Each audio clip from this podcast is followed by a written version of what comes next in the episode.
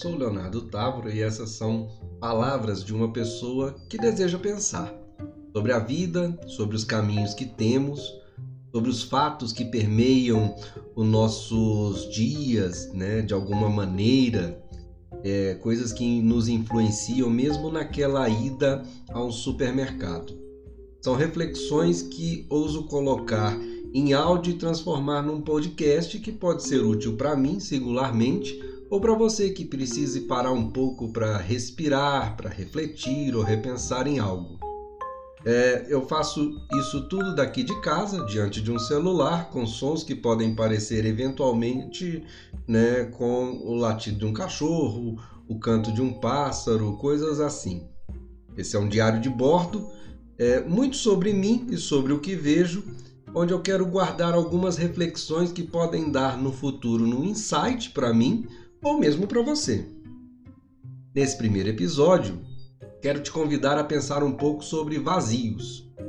É, mas mais que isso, eu falo aqui dos vazios que temos em cada um de nós. Eu tenho, eu tenho muitos. Talvez eu mesmo não consiga elencar tudo o que eu sinto. De que sentido tem a vida, não é verdade? Acho que eu não sei responder essa pergunta sem pensar muito. E eu sei que é possível encontrar razões para a gente se sentir preenchido novamente. Só não é uma tarefa tão simples assim. É legal falar disso porque logo vem na minha cabeça aquele clichê: se a vida está sem sentido claro agora, busque motivos que te deem um propósito. Tem sempre alguém que fala isso, né? E tem um outro bom também que diz assim: se você olhar ao seu redor e se conhecer verdadeiramente, você encontrará motivação, toda aquela motivação que precisa para ir além. Mas como? A mente entra numa espiral quase sem fim e a gente acaba se esgotando, de verdade. A realidade é dura, mas a gente só tem uma possibilidade, que é seguir vivendo. Ainda que às vezes percamos até a vontade desse seguir vivendo. Nós temos hoje um vírus matando praticamente na porta da nossa casa, mas temos que seguir a vida. Não é só o vírus que nos assola. Os nossos líderes, por exemplo, são promotores do ódio. Os do presente e os do passado também, os que ainda estão vivos. Nós estamos numa sociedade que incita o ódio, mas precisamos seguir em frente. A vida persiste e o tempo não para. Eu gosto de pensar que a vida é boa e eu aprendi a enxergar as coisas como oportunidade para algo. Mas encontrar esse algo, esse caminho, nos faz mergulhar no vazio. E esse vazio persiste até que vejamos aquela luz no fim do túnel. Na literatura médica, basicamente, o vazio existencial é tido como aquele sentimento de apatia, de desmotivação, que faz com que as pessoas deixem de ver sentido nas suas vidas. Em muitos casos, isso acontece com indivíduos que sofreram acontecimentos marcantes negativamente, como uma separação ou a perda de um emprego, por exemplo.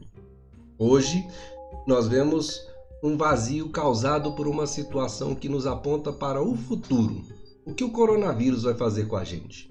Como a gente vai sobreviver a isso? Qual será o novo normal que esses nossos líderes tanto têm falado? Até certo ponto, essa sensação é perfeitamente natural, já que a tristeza costuma dar essa sensação de vazio.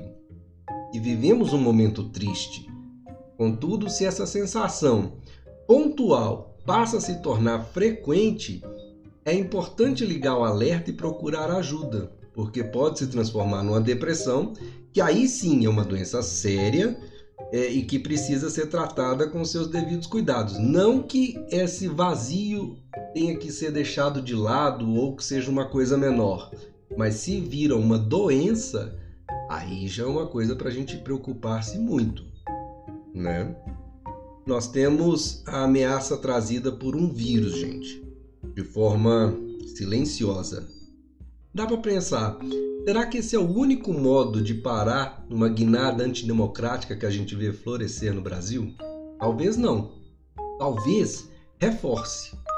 A verdade é que enquanto quem ama a sua família e seus amigos se esforça no sacrifício da quarentena, porque é um sacrifício, sobretudo mental, um número significativo de pessoas toma as ruas para apoiar um homem descompensado, quando a ciência diz é, no mundo inteiro que isso é errado. Enquanto isso, o vírus avança e eles não estão nem aí. Só que o corona também não. Esse ser microscópico não se preocupa em medir a nossa humana importância. Todos nós somos bons abrigos para ele se multiplicar. E quantos mais precisarão morrer para que as pessoas se conscientizem? São perguntas como essas que trazem um vazio muito eloquente dentro de nós. Na filosofia, o Nietzsche é um dos mais polêmicos e mal, mal, mal compreendidos, desculpe, pensadores da história. Eu gosto dele, mas ele é drástico. O seu trabalho baseia-se na total desconstrução de alguns dogmas através do questionamento nos padrões de comportamento que a gente tem na sociedade. Esses questionamentos provocam ódio, é, provocam esse vazio que a gente tanto está falando, porque as crenças e os comportamentos que as pessoas julgam ser corretos começam a ser destruídos através desses pensamentos filosóficos dele. E esse vazio existencial da filosofia do Nietzsche é chamado de niilismo é, e é muito confundido com a depressão. Quando a gente descobre é, que o que acreditou ser verdade durante anos, talvez durante, desde o início da nossa vida, né, ou por um período bom né, dessa nossa existência no, no mundo, quando a gente descobre que isso não faz sentido, a consequência disso é um sentimento enorme de vazio. A vida acaba perdendo o sentido, o caminho, e aí entrar na depressão é um compasso muito cadenciado e curto para acontecer. Mas o Nietzsche defende que o niilismo é necessário para a criação de uma nova realidade. E ele não está de todo errado, né? Porque superando esse vazio que surge, e segundo ele a gente supera porque a vida é cíclica, né? Nesse caso, a gente passa a ver a vida de uma forma diferente e assim evolui. Por isso, para o Nietzsche, e na minha crença também, o principal objetivo é desconstruir essas crenças e esses dogmas. Nisso ele bateu no cristianismo, na Igreja Católica em si e no consumismo. Para o bem ou para o mal, sua obra pode ser entendida nos dias de hoje de modo muito particular.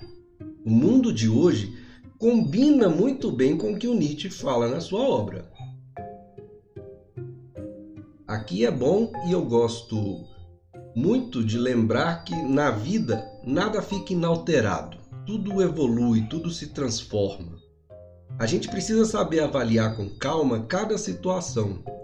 A gente está vivendo um momento de sucesso, é bom que a gente dimensione o entusiasmo, aquele que dá mesmo, né? É, é natural que a gente se entusiasme com o nosso sucesso. Se em vez disso a gente está num momento de desenvolvimento, a gente precisa ser paciente. Tudo, tudo, tudo caminha e se renova. Tudo passa. Para o ruim e para o bom também. E a gente sempre se reconstrói.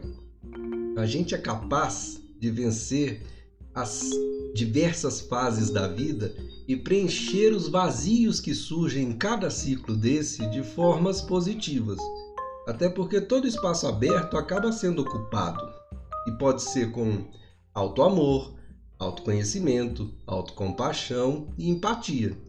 No meu caso particular, a lógica diz que ao voltar atenção para mim mesmo, eu posso me conhecer melhor e descobrir todo um universo de possibilidades, de razões para viver e para ser grato por isso todos os dias.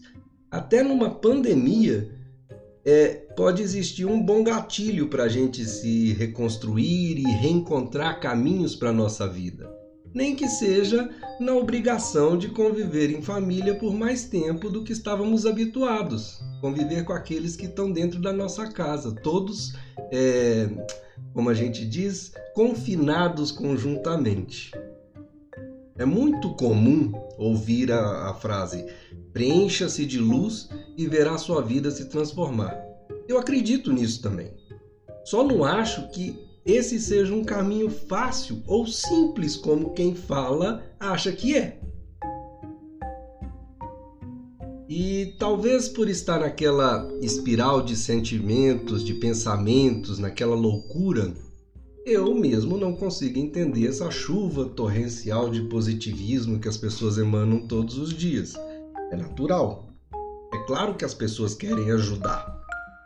Mas mesmo quem quer ajudar de coração acaba caindo numas armadilhas e nos atrapalham a todos de transpor esses momentos difíceis que esses vazios provocam na gente. Eu sou um homem naturalmente tímido.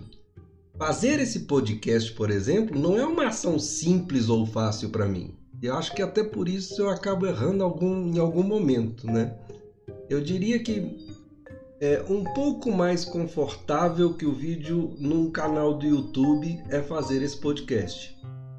Tudo que evolui em termos de abertura e eloquência verbal parece fácil e lindo para quem me vê por fora, mas é muito complexo dentro de mim. Certamente uma vitória gigante toda vez que eu consigo pegar e fazer um arquivo desse, um programa para vocês.